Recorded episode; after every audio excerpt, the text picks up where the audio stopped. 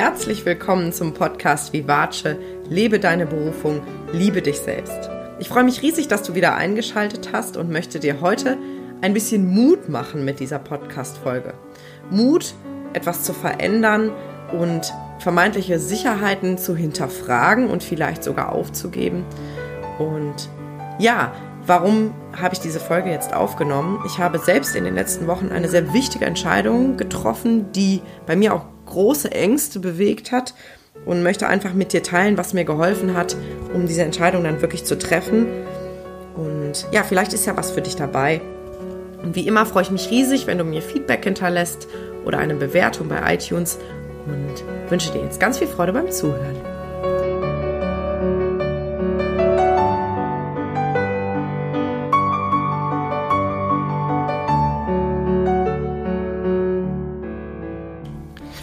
Zu Beginn dieser Podcast-Folge möchte ich dir die Frage stellen, was ist eigentlich Sicherheit? Gerade wir Deutschen sind eine Sicherheitsgesellschaft. Ich glaube, in keinem Land gibt es so viele Versicherungen und auch so ein in Anführungsstrichen sicheres System. Und das bedeutet aber auch, dass wir sehr darauf bedacht sind, dass immer der sichere Weg gewählt wird. Ich verallgemeiner das jetzt so ein bisschen. Ich glaube, du weißt schon, wie ich das meine. Und Sicherheit ist ja auch nicht etwas Schlechtes, weil sie gibt uns einen Rahmen, ein Gefühl von ja, Sicherheit, was auch bedeutet, dass wir irgendwie Vertrauen haben, dass wir uns vielleicht im Alltag entspannen können, weil es unsere Sorgen reduziert. Aber Sicherheit hat eben auch die Kehrseite, dass sie unsere Risikofreude eindämmt. Also wir können nur entweder sehr sicherheitsbewusst sein oder risikofreudig. Und ich glaube, beide Extreme sind nicht besonders gesund. Also ähm, jemand, der immer nur darauf bedacht ist, den sicheren Weg zu wählen und sozusagen alle Eventualitäten mit zu bedenken, schnürt sich genauso eng ein wie jemand, der immer vorprescht und auf volles Risiko geht und sich keine Gedanken macht. Ähm, denn das kann auch zu bösen Überraschungen führen. Also, wie du merkst, ich plädiere für so einen gesunden Mittelweg und ähm, habe mir zu diesem Thema ein paar Gedanken gemacht, weil ich in den letzten Monaten sozusagen mit meinem Sicherheitsdenken ziemlich vor die Wand gefahren bin. Also du weißt ja vielleicht, dass ich als Coach arbeite und da auch sehr, sehr viele Projekte mache und ähm, ja, das einfach ein sehr, sehr energie- und zeitaufwendiger Job ist. Und ich liebe das sehr, wirklich sehr. Und es ist unglaublich vielseitig und erfüllend. Und ich nebenbei aber auch als Klavierlehrerin unter, also arbeite. Und ähm, das war bisher so, dass ich eben jede Woche über 20 Schüler noch hatte, die ich sozusagen neben meinem Job als Coach jede Woche unterrichtet habe. Und ich habe das zwölf Jahre gemacht mit dem Klavierunterricht, bin auch immer noch Klavierlehrerin, habe aber gemerkt, dass ich das irgendwie in dieser Doppelbelastung nicht mehr schaffe. Woran habe ich das gemerkt? Was passiert immer, wenn wir uns überlasten und aber nichts verändern? Klar, wir werden krank. Und so war das bei mir auch. Vielleicht hast du, wenn du mir auf den sozialen Kanälen folgst, auch mitbekommen, dass ich eigentlich den ganzen Sommer krank war. Also ich war zwei Monate mehr oder weniger ununterbrochen krank so dass ich mir irgendwann die Frage gestellt habe, was möchte mein Körper mir jetzt damit sagen? Es war für mich klar, dass ich mich nicht einfach nur irgendwo angesteckt hatte oder ein schlechtes Immunsystem habe. Ja, das sind irgendwie die Symptome, aber mir war klar, ich bin krank, weil ich mit meinem Energiehaushalt nicht vernünftig umgegangen bin. Das heißt, ich habe mich einfach chronisch überlastet. Und das hat mich quasi gezwungen, in Anführungsstrichen, ähm, eine Veränderung einzuleiten. Und da kamen unglaublich viele Ängste hoch, weil ich seit zwölf Jahren Klavierunterricht gebe und das immer sozusagen mein Unabhängigkeitsding war. Ich habe das neben der Schule schon gemacht, neben dem Studium. Ich habe mir mein komplettes Leben im Studium damit finanziert. Also ich habe kein BAföG bekommen und habe mich habe mir das quasi selbst erarbeitet, immer am Wochenende ganz viel unterrichtet.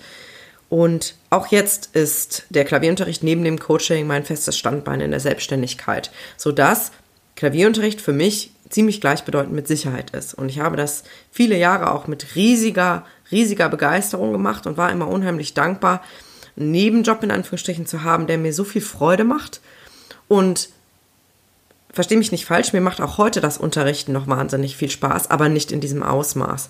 Es war einfach viel zu viel. Es waren viel zu viele Kinder und ich habe oft gemerkt, dass ich am Ende des Tages eigentlich keine Konzentration mehr hatte und innerlich ungeduldig war und das konnte ich auch nicht mit meinem Gewissen vereinbaren.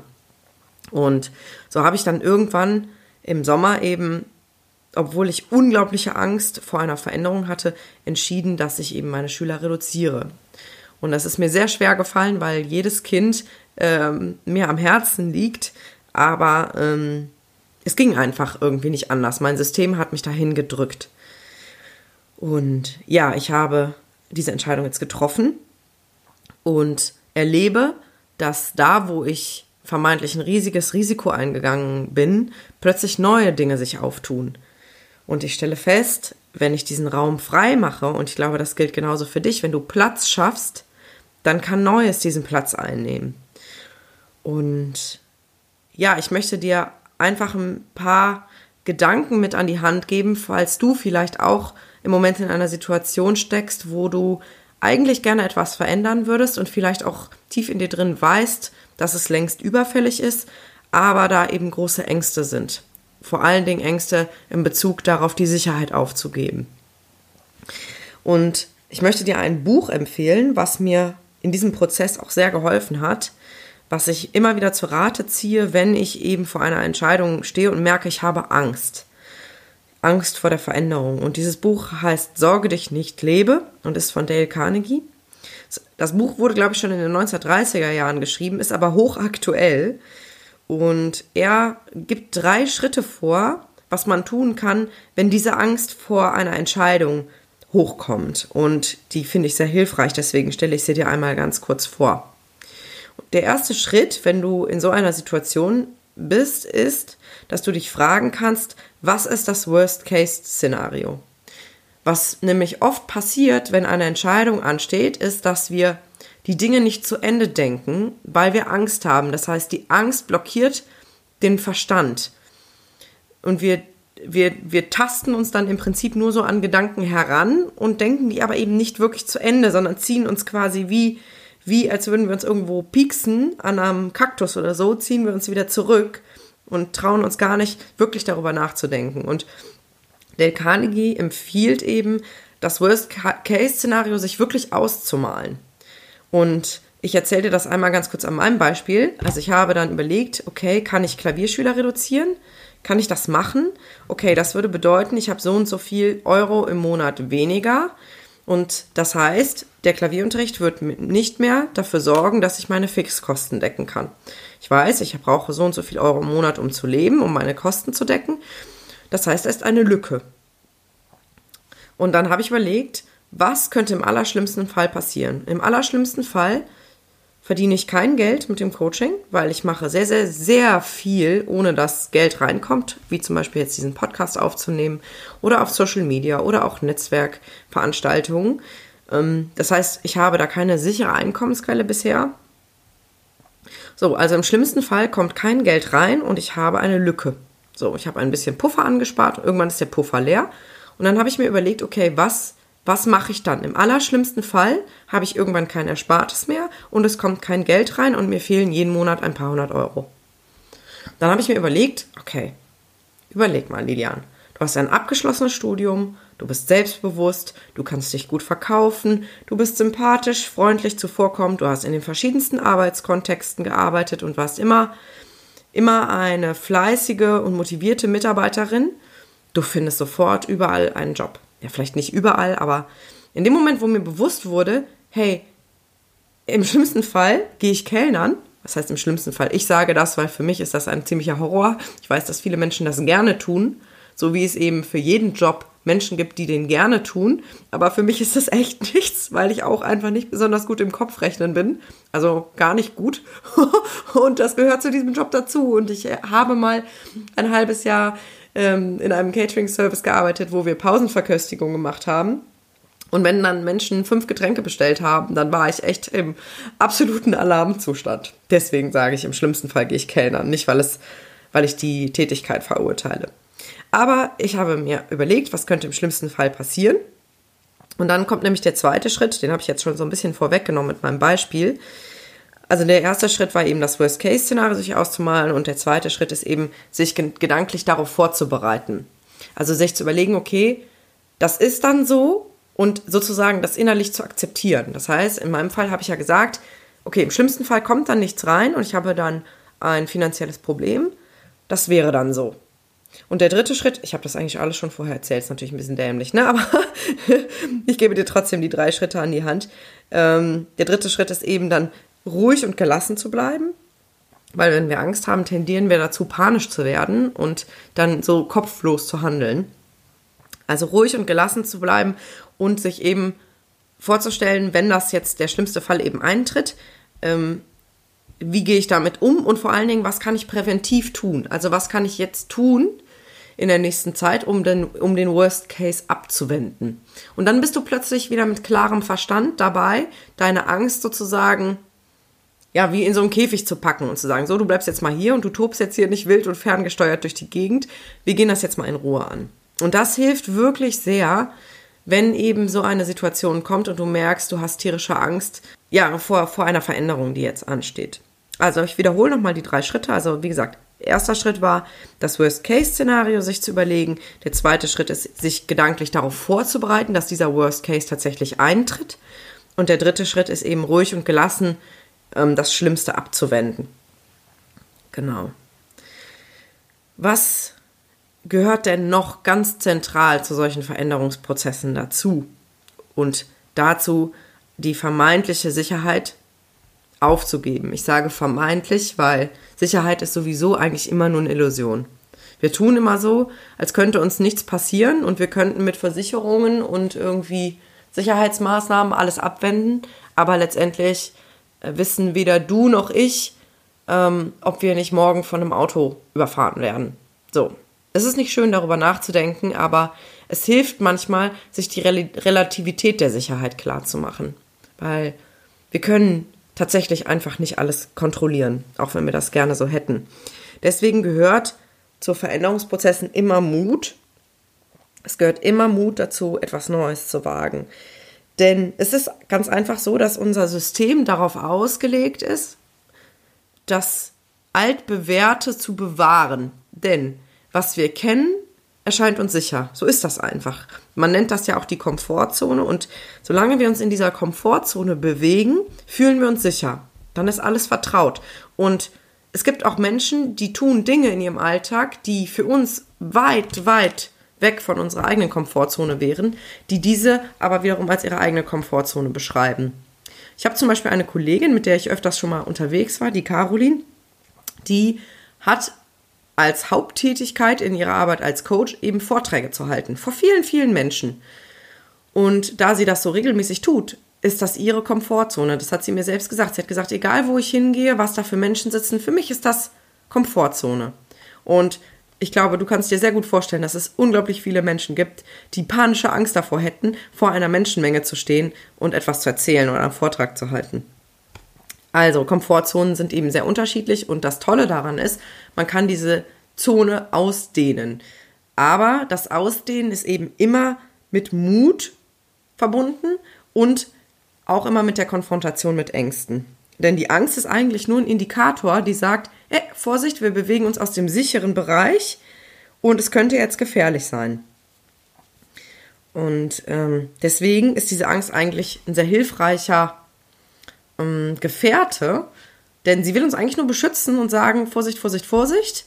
Das, was wir sonst so im Alltag machen, das können wir, das kennen wir. Aber alles, was darüber hinausgeht, ist erstmal unbekannt und potenziell gefährlich. Und wenn du es so betrachtest, kannst du vielleicht auch liebevoller mit deiner Angst dann in dem Moment umgehen und vielleicht sogar mit ihr sprechen und sagen, hey Angst, danke, dass du mich gerade warnst, aber ich will das jetzt trotzdem machen und ich habe meine Gründe und ich vertraue darauf, dass es gut wird. Ich würde dich an dieser Stelle auch für einen Moment einladen, mal zurückzuschauen in deinem Leben und dich an Momente zu erinnern, wo große Veränderungen stattgefunden haben. Ob du die jetzt zu 100% selbst gewählt hast oder nicht, sei mal dahingestellt, aber es gab bestimmt Umzüge oder neue Jobs, die du angefangen hast oder ja, einfach große Schritte, wo du dich ins Unbekannte gewagt hast und dir mal für einen Moment klar zu machen, wie du dich gefühlt hast, als diese Veränderung anstand und vielleicht auch nochmal die Angst zu spüren, die da war. Und dann aber auch zu schauen, wie diese neuen Schritte vielleicht Verbesserungen mit sich gebracht haben. Also wie du vielleicht Neues gelernt hast, wie du über, die, über dich selbst hinausgewachsen bist.